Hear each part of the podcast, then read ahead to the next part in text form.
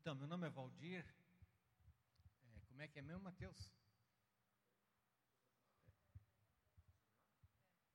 Stornago. Você é bom, hein, Matheus? Impressionante. Obrigado. É, acho que eu nunca tive nessa igreja. Não, eu tive uma vez aqui. É, tá obrigado. Mas não num culto. Tive aqui uma vez que a gente teve uma reunião e na época, isso na época é, de um pastor é, dinossauro que vocês tinham aqui, chamado Oswaldo Prado, é isso? Foi boa essa. Na época do, na época do Oswaldo, realmente fazem muitos e muitos e muitos anos. Você não havia nascido, na, na, não havia nascido, né?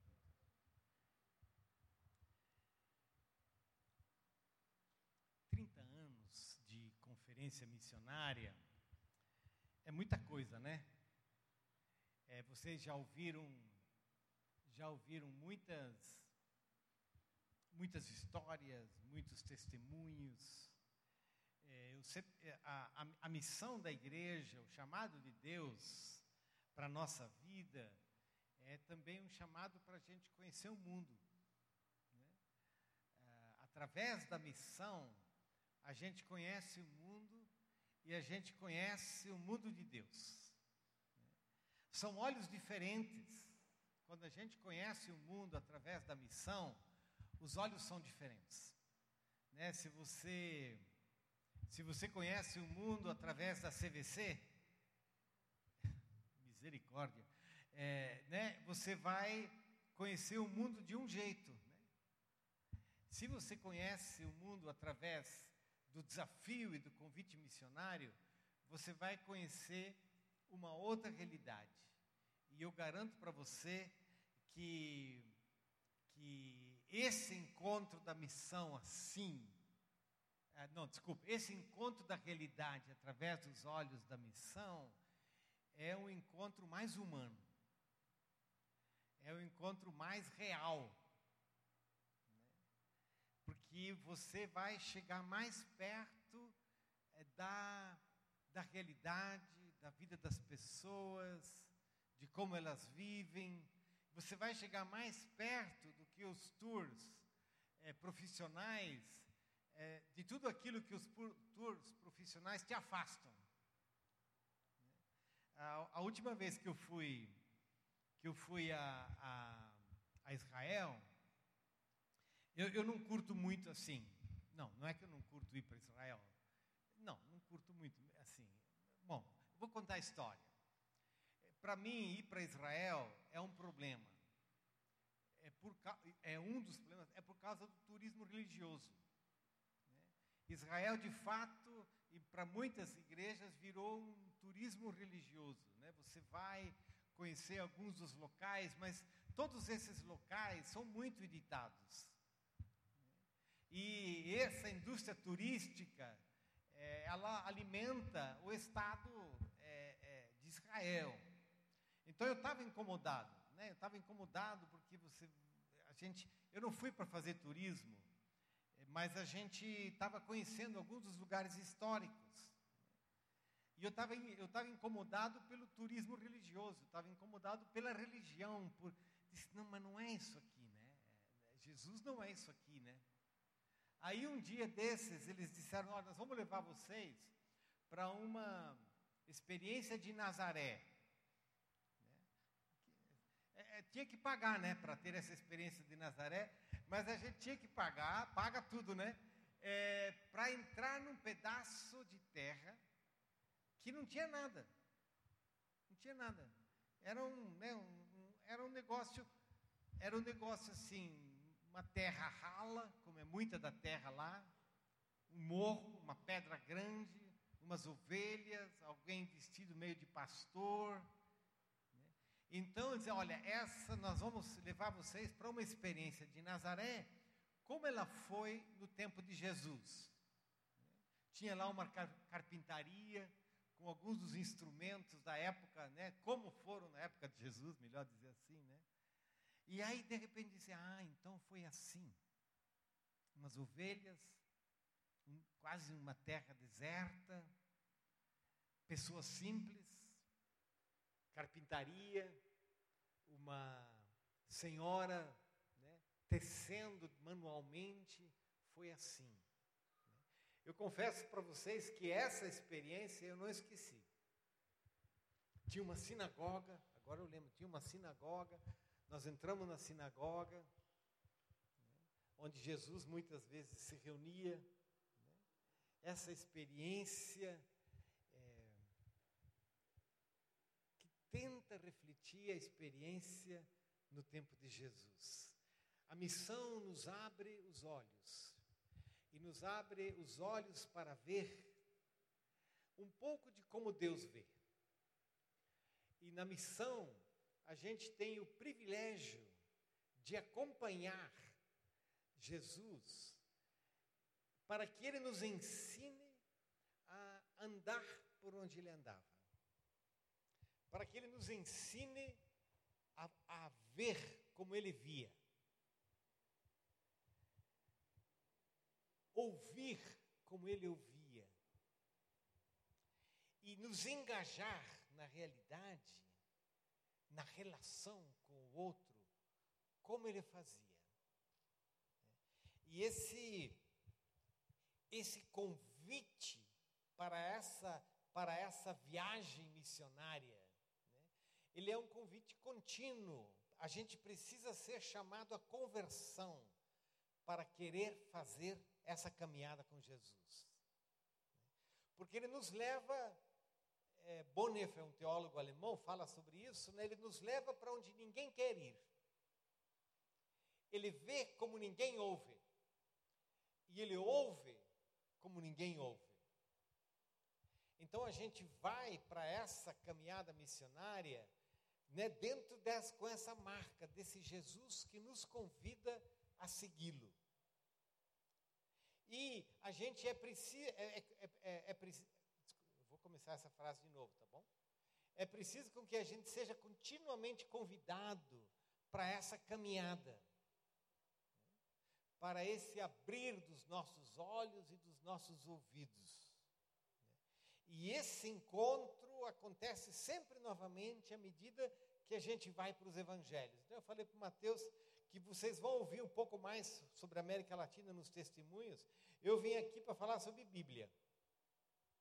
Eu vou falar sobre Bíblia hoje, vou falar sobre Bíblia amanhã, porque essa conversa sobre a Bíblia, ela é aquela que nos ajuda a escutar a Jesus, a responder ao convite dele e a reorientar a nossa vida para ir, para ver, para ouvir como ele o fazia. Lucas, Lucas capítulo 7. Lucas capítulo 7, o versículo 11 e seguintes, que eu queria ler com vocês nesse momento.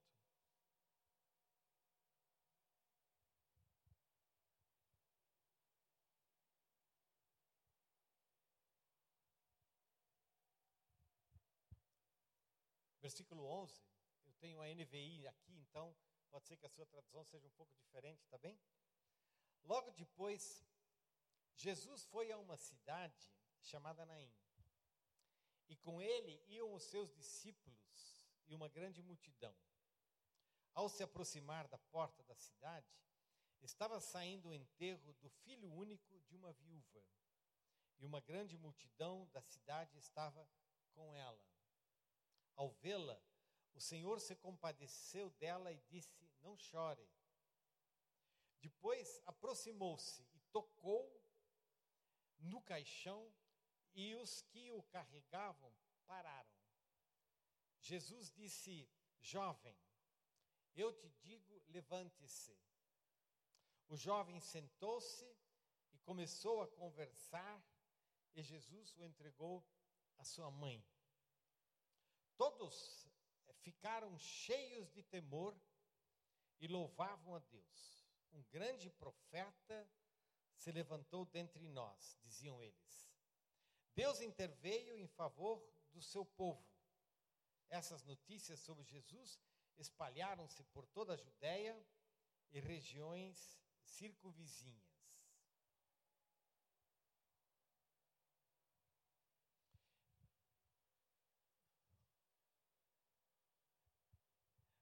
Eu queria falar sobre duas caravanas. Eu queria falar sobre dois grupos de pessoas. Uma caravana está sobre o impacto da fé e da cura.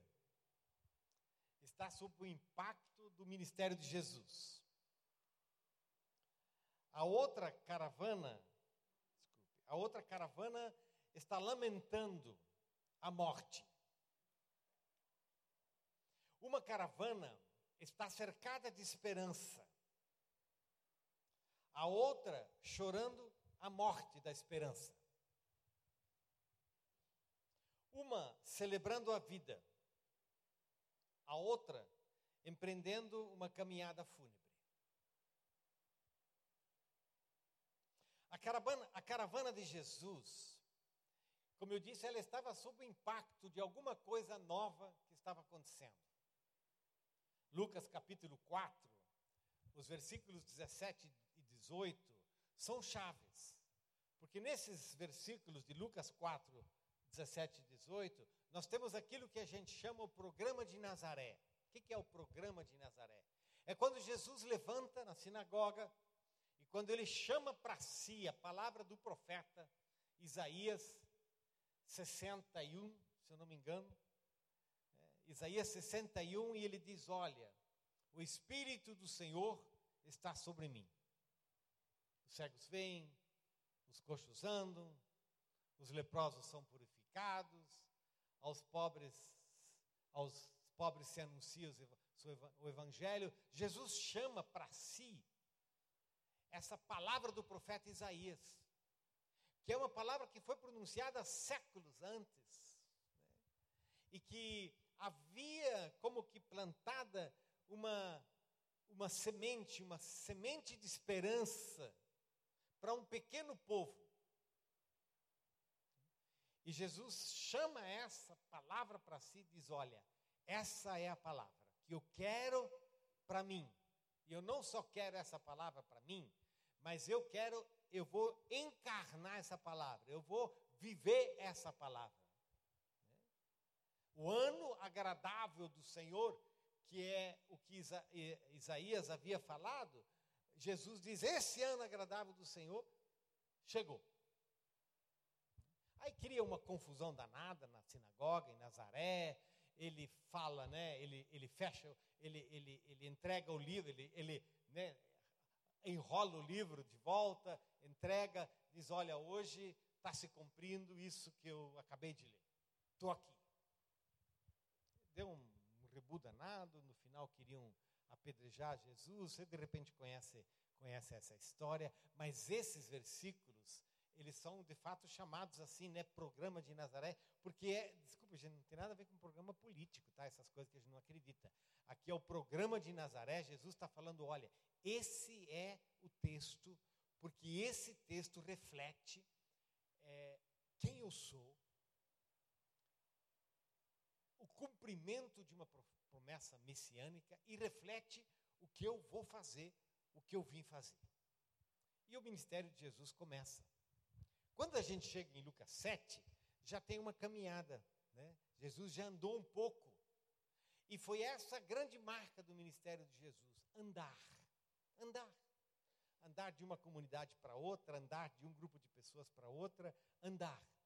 Andar a pé, andar com um grupo de discípulos e andar fundamentalmente entre pequenas vilas e comunidades da Galileia. A gente, é, a gente não sabe, é, a gente sabe, a gente sabe que Jesus não gastou muito, que Jesus não gastou tempo é, ministerial, grande tempo ministerial em Jerusalém. Os evangelhos sinóticos falam que Jesus foi a Jerusalém só no final. Jesus não gastou grande parte do seu, não gastou seu tempo em Séforis, Séforis era uma das capitais da Galileia, haviam duas, Tiberíades e Séforis.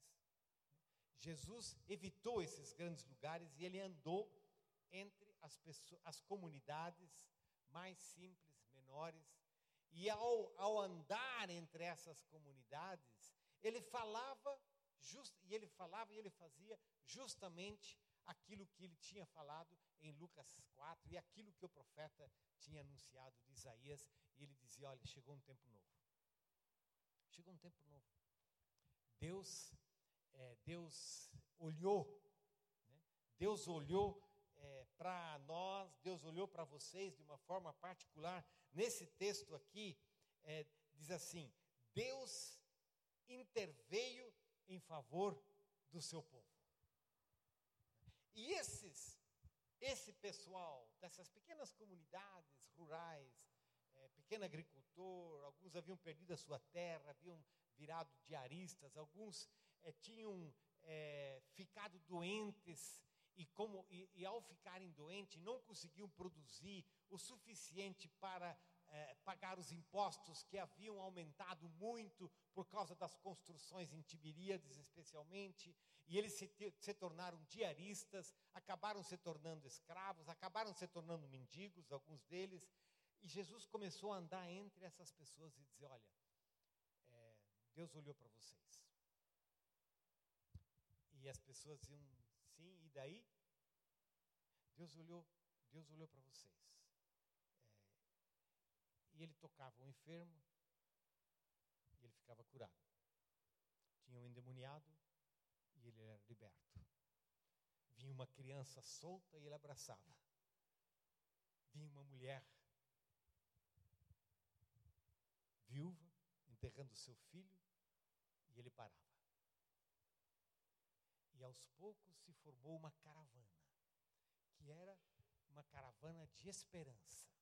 E Lucas fala um pouco sobre isso. Lucas começa a falar sobre isso. Ele começa a falar sobre aquilo que Jesus, Jesus começou a fazer. E as pessoas, os olhos das pessoas cresceram. Dessas pessoas com as quais eles conviviam. E eles diziam, gente, o que está acontecendo? O que está acontecendo? Algo novo. Jesus olha para a gente de uma outra forma. Ele para para conversar com a gente. Quando ele abre a boca e ele começa a falar, a gente escuta. Nós não estamos acostumados a isso. Ninguém dá atenção para nós, ninguém para quando a gente chega, ninguém tem o brilho nos olhos que Jesus tem quando fala conosco, ninguém sorri como ele sorri para as crianças. O que está acontecendo? E basicamente é isso que está acontecendo. Está presente. Deus nos visitou. Deus nos visitou. E essa visita de Deus está mudando a nossa vida. Quando a gente fala de missão, a gente fala disso. Quando a gente fala de missão, a gente fala disso. Deus nos visitou. Deus gosta da gente. A gente não é esquecido. A gente é lembrado. Deus olha para a gente, Deus toca a gente, Deus fala com a gente.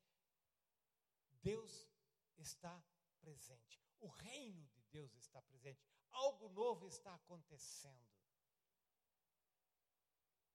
Isso é missão. Essa experiência modelada por Jesus, de sair, por assim dizer, de si mesmo, não é?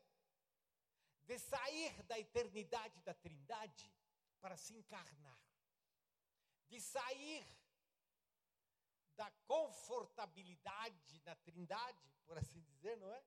Para se encarnar, assumir essa, essa promessa messiânica e encarná-la nos vilarejos da Galileia, entre os desesperançados, para que elas, esses desesperançados, pudessem se encontrar com Deus. É missão, é missão de Deus. E toda missão precisa ser missio Dei, que a gente chama, não é? Missão de Deus. Vocês estão falando de América Latina, vocês vão falar de América Latina. Eu olhei esse mapa, né, que vocês distribuíram. Para alguns dos efeitos, alguns dos envolvimentos missionários de vocês, tem pernas longas. Né? Vai longe, vai longe. Outros, a maior parte ali, tem um grupo, a maior parte, um grupo grande, é Brasil, é mais perto. Você sabe que a missão, ela não é determinada em geografia. A missão, ela não é determinada. Uh, não, vou começar de novo, de novo, tá bom? Longe e perto, na história de Deus, não são conceitos geográficos, são conceitos salvíficos. Ou seja, às vezes você pode ter alguém muito perto que está muito longe. E pode ter alguém que está muito longe e está muito perto. Porque você tem uma identidade em Cristo comum. A igreja, às vezes, às vezes a tarefa da igreja é geográfica no sentido de ir muito longe. Para onde de repente ninguém quis ir. Mas também tem, e certamente tem aqui em São Paulo, lugares muito perto onde ninguém quer ir. Deus veio, a igreja vai. E disso nós precisamos ser lembrados sempre de novo. E eu venho aqui, né? É, é, é, a trigésima, não. Vigésima nona. É que, vigésima nona conferência missionária para falar de coisa bem básica. Mas é que é, nós precisamos ouvir das coisas básicas sempre de novo. E das as coisas básicas da missão é dizer a missão é de Deus. Ele veio primeiro. As coisas básicas é dizer a igreja ela é chamada para ser missionária. Porque como diz um dos, dos missiólogos, não há outra igreja senão a igreja missionária. Mas também não há outra missão senão a missão da igreja. É que a gente precisa lembrar disso sempre de novo, porque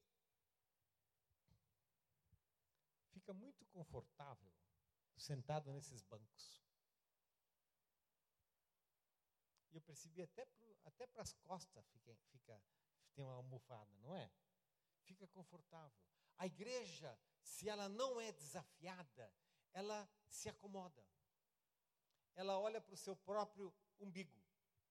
Ela se torna, vamos sofisticar isso, ela se torna umbilicocêntrica. E então, é, por, é, é então que em cada conferência missionária, nós precisamos não apenas ouvir os testemunhos daquilo que se faz, nós precisamos abrir a palavra, porque é essa palavra que vai fazer com que a gente consiga levantar do banco. E para que a gente consiga ir. Porque Deus já foi. É que há, há, uma, há uma outra caravana, não é? Há uma outra caravana. Essa outra caravana, ela é uma, ela é uma caravana da desesperança. Ela é a um, a um outro grupo que está a caminho. Assim que enquanto o grupo de Jesus é o grupo da esperança, por assim dizer, há um outro grupo que é que está marcado pela desesperança, que está marcado pela morte. E essas duas caravanas, por assim dizer, nesse texto de Lucas 7, elas se encontram. Deus sempre nos encontra. Sempre. Não somos nós que encontramos a Ele. Aliás, nós é fugimos dele, né? Ele sempre nos encontra. Essa, essa caravana fúnebre né, tem algumas marcas.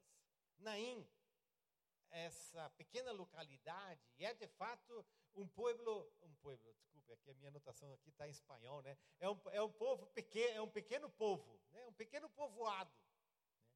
E ele fa é, fala é, de uma que eles iam né, essa caminhada fúnebre para enterrar a um ao filho único de uma viúva. Uma caravana fúnebre indo para o sepultamento de um filho único de uma viúva. E isso significa muito. Isso significa muito.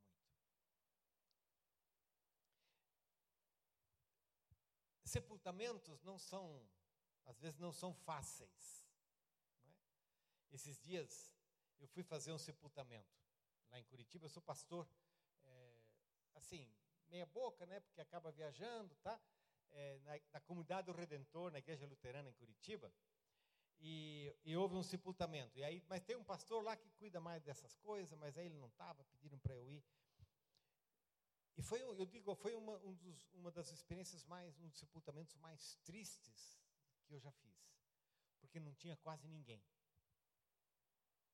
Não tinha quase ninguém, e o sepultamento para mim não foi tão triste, é, desculpe, né? Pela pessoa que tinha falecido, mas é por quem tinha ficado porque ela era uma pessoa que ia ficar sozinha. Se no sepultamento já não tem ninguém, é porque a pessoa não tem ninguém. Se no sepultamento quase não tem ninguém, é porque a pessoa vai ficar sozinha. E eu me deu uma tristeza no coração porque eu disse, gente, vai ser muito duro. Uma solidão absurda, absoluta. Aqui nós temos uma viúva que enterra o seu filho único. A linhagem acaba. E ela vai ser uma pessoa que experimenta o abandono. E isso, no contexto da época, é literal. Se ela não tem, não for assumida por algum é, cunhado, por alguém da família do, do, do, do falecido, ela vai ficar sozinha. E se ela tem apenas um filho que ela enterra, ela vai ficar sozinha.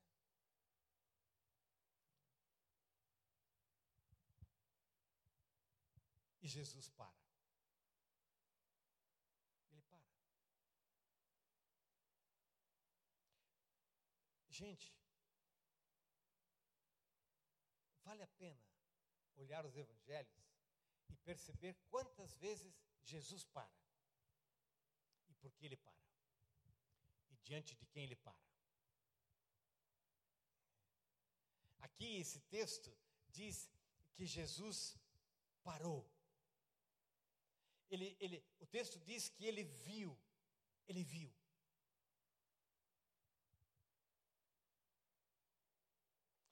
O texto diz que ele ficou com muita compaixão. O texto diz que ele tocou. Gente, é fantástico. É isso. É como eu disse no início, essa essa essa coisa de Deus ver. Jesus viu o que estava acontecendo. Jesus viu a viúva, Jesus viu a situação, Jesus viu. Jesus viu o que nós não queremos normalmente, o que nós não queremos ver. Porque ver compromete. A gente desvia os olhos, é ou não é? A gente desvia os olhos. A gente desvia os olhos de uma situação assim, porque a gente não sabe o que fazer. Porque a gente acha que não pode. Que não, não, você nunca desviou os olhos de alguém que de repente estava pedindo alguma coisa, de repente uma criança que você vê, de repente uma situação onde você diz: Eu não quero ver. Tem situações na minha própria, na minha vida, onde eu disse: Olha, eu não quero ver mais ninguém hoje. Eu quero ir para casa rápido. Não aguento mais ninguém na porta do carro. Eu não quero ver. Eu não aguento mais ver. Deus vê. E não foge. Os olhos dele não fogem. Os olhos de Deus se concentram. Os olhos de Deus focam. Os olhos de Deus brilham. Os olhos de Deus indicam a presença de Deus. Gente, é fantástico. eu, eu não sou muito bom nesse negócio de olhos. Eu tenho ceratocone. Né? Ceratocone é um desvio de córnea. Então, né? eu estou dispensado de ver bem, né? Porque só vê torto. Não, mas eu queria contar uma história. Eu estava em Portugal. Eu estava em Portugal e tinha um menino lá, um menino, um jovem, né? E ele e ele ele estava meio no meu pé, né? Meio meio meio, meio ao redor assim, tá? Meio no meu pé. Aí ele disse para mim: "Eu posso ir lá estudar com você?" Lá em Curitiba, posso ir lá para Curitiba, posso estudar em, com você? E eu pensei, o que, que esse cara está falando? Né? Dizer, por que, que ele quer ir a Curitiba? Não tem, não tem nada para oferecer para ele. Aí ele me falou um negócio. Ele disse, porque eu vi que enquanto a gente estava conversando, os teus olhos estavam, ó. Os teus olhos estavam em todo lugar. E um pouco ele disse, eu também sou assim. Ou seja, eu não estava prestando atenção nele. Os meus olhos estavam pensando em alguma outra coisa, certo? É como a minha, quando a minha, a Cileda, a Cileda é minha esposa, né? Como ela, quando ela diz para mim, é, Valdir, ixi, quando ela chama Valdir. O meu problema não é tanto quando você viaja, o meu problema é quando você está aqui, mas não está aqui. Você já ouviu isso alguma vez? Já? Sua mulher já te falou alguma vez? Você nem parece que está aqui. Está me ouvindo? Tô. O que, que eu falei? Que o gato está manco. Deus vê. E os olhos de Deus indicam presença. E os olhos de Deus indicam amor. Os olhos de Deus indicam: eu estou aqui. E eu estou aqui para você. E Ele para. Ele para. Às vezes, acho que, às vezes não. Tem até uma história dessas, né, que, ele, que é, é, é o Jairo, a filha de Jairo está com problema, né? Tem, um relato assim? E Jesus chega atrasado, porque o pessoal para, para ele no caminho, né? Os discípulos, provavelmente, eu, eu ia ficar desesperado com Jesus, porque ele estava sempre atrasado, não é? A comida sempre esfriava, se é que tinha. Porque ele parava pau de enchente. Deus é pau de enchente, gente. Sabe o que é pau de enchente? É, né? Não? Sabe ou não sabe o que é pau de enchente? Não? Isso, pau de enchente para em tudo que é tudo que é poste. Vai parando. Deus para, porque tem uma mulher que está chorando. Deus para, porque tem uma mulher que está sozinha. Deus para, porque tem uma mulher que perdeu o filho. Deus para. E Jesus toca. Ele se torna impuro. Ele toca. Ele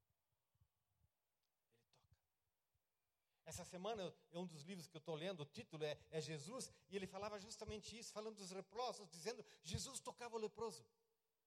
Não era o leproso que tocava em Jesus, era Jesus que tocava. Não, nada, está tudo bem, né? Jesus que tocava. Deus toca e ao tocar corre o risco de se tornar impuro. Gente, quem toca assim?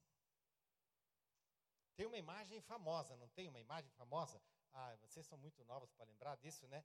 Mas era quando o presidente Bush era, era presidente ainda nos Estados Unidos e ele com o Clinton foram fazer uma viagem para o Haiti, naquele terremoto do Haiti, e tem uma cena onde o, o, o presidente Bush dá, cumprimenta alguém e logo depois que ele cumprimenta alguém, ele passa no Clinton e esfrega a mão na camisa do Clinton.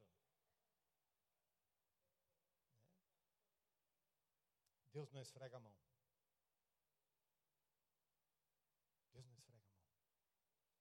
A missão é isso.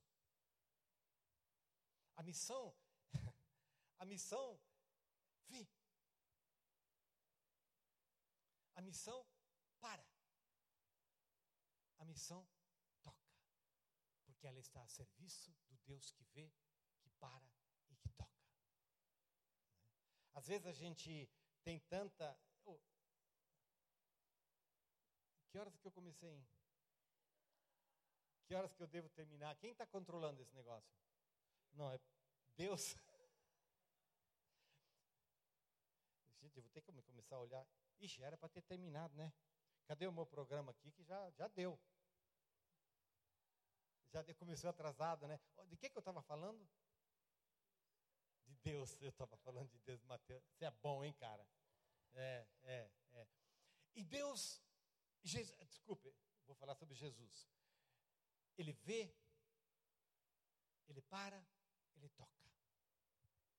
Muitas vezes nós achamos, agora peguei aqui, ó, a, a gente acha que a missão é alguma coisa que você pode fazer na distância. Né? Que a missão você faz como que delivery. Né? Alguma coisa que você entrega. Não, não existe missão cristã assim, delivery. A missão de Deus é encarnada. A missão de Deus é essa que vê, que ouve, que para, como nós vimos em Jesus, que desce dos céus e se encarna. É assim. É assim. Faz umas semanas nós tivemos é, o, o, o quarto Comiban, que é o Congresso Ibero-Americano de Missões, e num dos dias eu vi que quem falou foi uma missionária que vocês, suportam, que vocês suportam, suportam também, e apoiam, que é a Zazá. Né? E um dos dias a Zazá, foram duas, duas mulheres que fala, falaram na reflexão bíblica, e, e, e uma delas foi, foi a Zazá. E a Zazá, que de repente a igreja conhece, conhece? É, também quem não conhece a Zazá, né, bagunceira do jeito que é a Zazá, né, mas foi fantástico. Primeiro, porque ela começou falando em árabe. E quando ela falou da, da, da, da tarefa missionária que Deus nos deu, esse era o texto dela, de Lucas, capítulo 10, não é? Ela, ela transmitiu que? Ela transmitiu um amor enorme pelos árabes, pelos muçulmanos. 22 anos de caminhada para essa baiana. Eu disse, gente, coisa fantástica. Nós somos saudados em árabe, numa língua que não é nossa, nós estávamos na Colômbia. Fala de um amor e os olhos dela brilham quando ela fala disso, dessa realidade. Né? Logo depois falou a Joquebed. Joquebed é uma cuna do Panamá, é uma, uma, uma mulher é, da tribo Cuna no Canadá. Nos saudou na língua dela. Deus chega aonde a gente não imagina que Ele possa ir. E Ele sempre vê. Ele sempre para. E Ele sempre toca. Por isso que não se faz missão sem envio. Né? Envio para dentro de um outro mundo, dentro de uma outra realidade, dentro de uma outra vida, dentro de um outro sofrimento, dentro de uma outra morte. E então Jesus pronuncia uma palavra. Jesus pronuncia uma palavra. E ele diz: Levanta-te. É isso que ele diz no texto? Acho que é isso, né? Que ele diz para aquela. Que ele. Que, é, Levante-se. E a pessoa sentou e falou. Jesus pronuncia uma palavra. A, a, missão pronuncia uma palavra. Por isso que não existe missão muda. É preciso pronunciar uma palavra. E a palavra que Deus pronuncia, ela engata na realidade. A palavra que Deus pronuncia nunca é abstrata. A palavra que Deus conhecia não é a venda de um pacote religioso, de uma indulgência, para falar da época da reforma. Não, a palavra que Deus pronuncia, ela engata na realidade. Eles estão levando uma pessoa morta e Jesus diz: levanta. Ele, Jesus encontra uma pessoa cega e Jesus diz: veja. Jesus encontra o paralítico e diz: ande. Ou seja, a palavra de Deus, ela sempre engata na realidade no momento de vida, da experiência, e tantas, tantas e tantas vezes ela engata na dor. Ela engata no sofrimento, porque esses são os momentos que a gente mais ouve. Porque a gente está mais carente, não é? Jesus pronuncia uma palavra. A missão pronuncia uma palavra. E essa palavra, para nós, para nós como igreja, a palavra que nós pronunciamos é Jesus. É Jesus. É Jesus que diz: levanta. E depois, diz o texto, ele, depois, diz o texto, ele entregou o menino à sua mãe. Que gesto! Ele entregou o menino à sua mãe. Devolveu.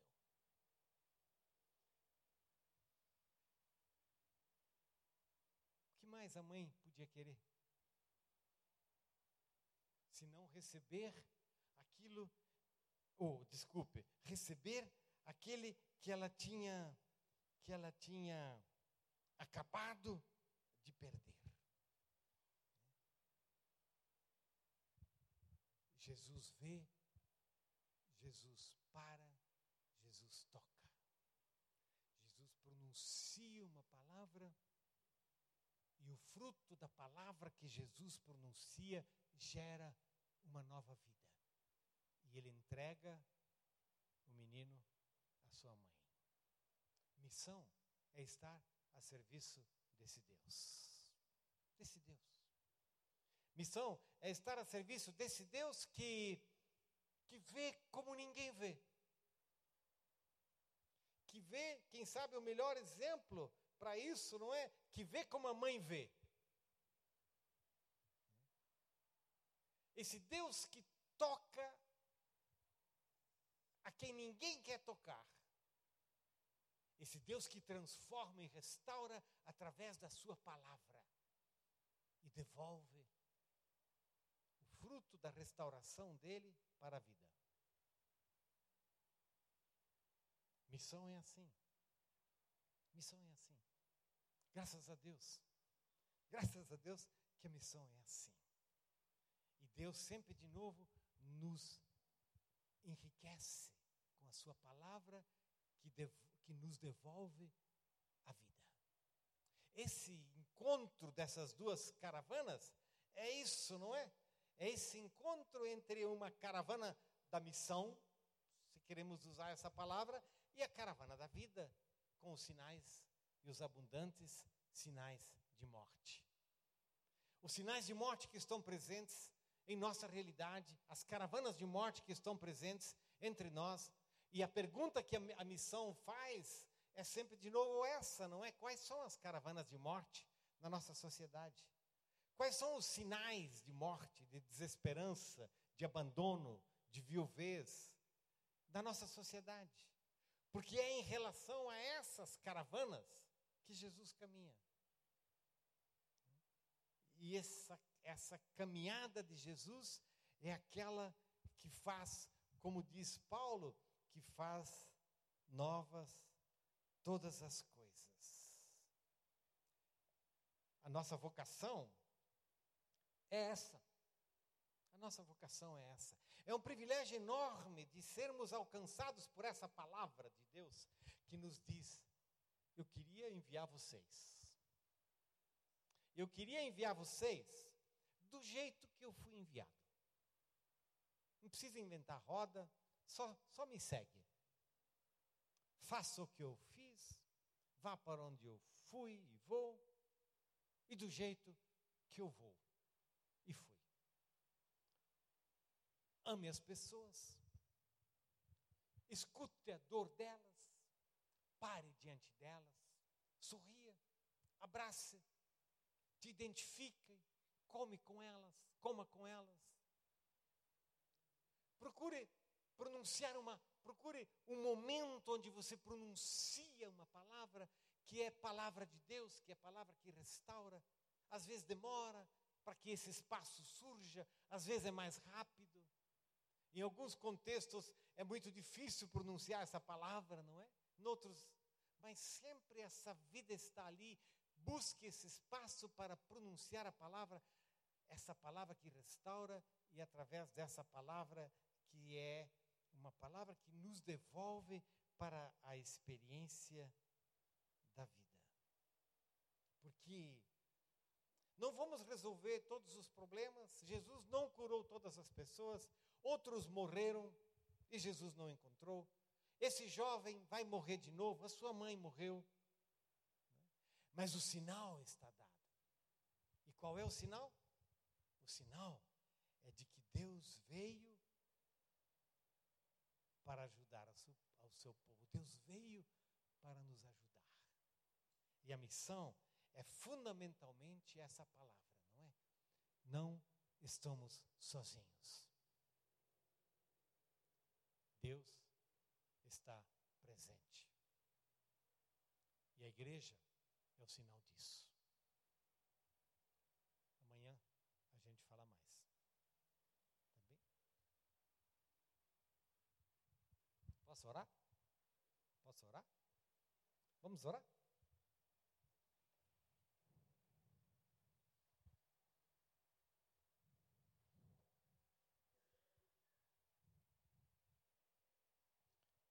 Senhor, ah, em primeiro lugar, nós queremos te agradecer que tu mesmo nos encontrastes nos nossos caminhos e descaminhos, nas nossas caravanas de desesperança, tu nos encontrastes.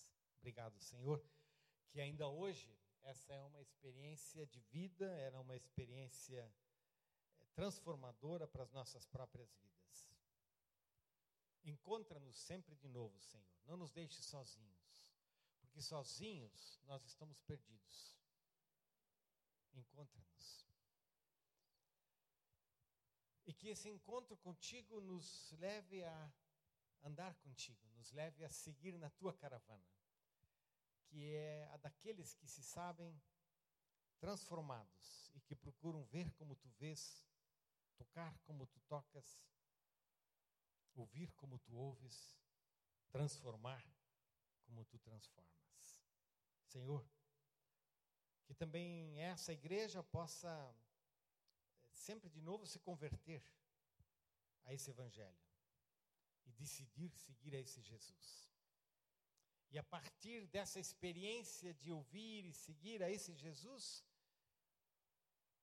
essa igreja possa aprender um pouco mais do que significa viver exalando o bom perfume de Cristo. Obrigado, Senhor, por esse tempo. Que o Senhor abençoe a continuidade do nosso programa, em nome de Jesus. Amém.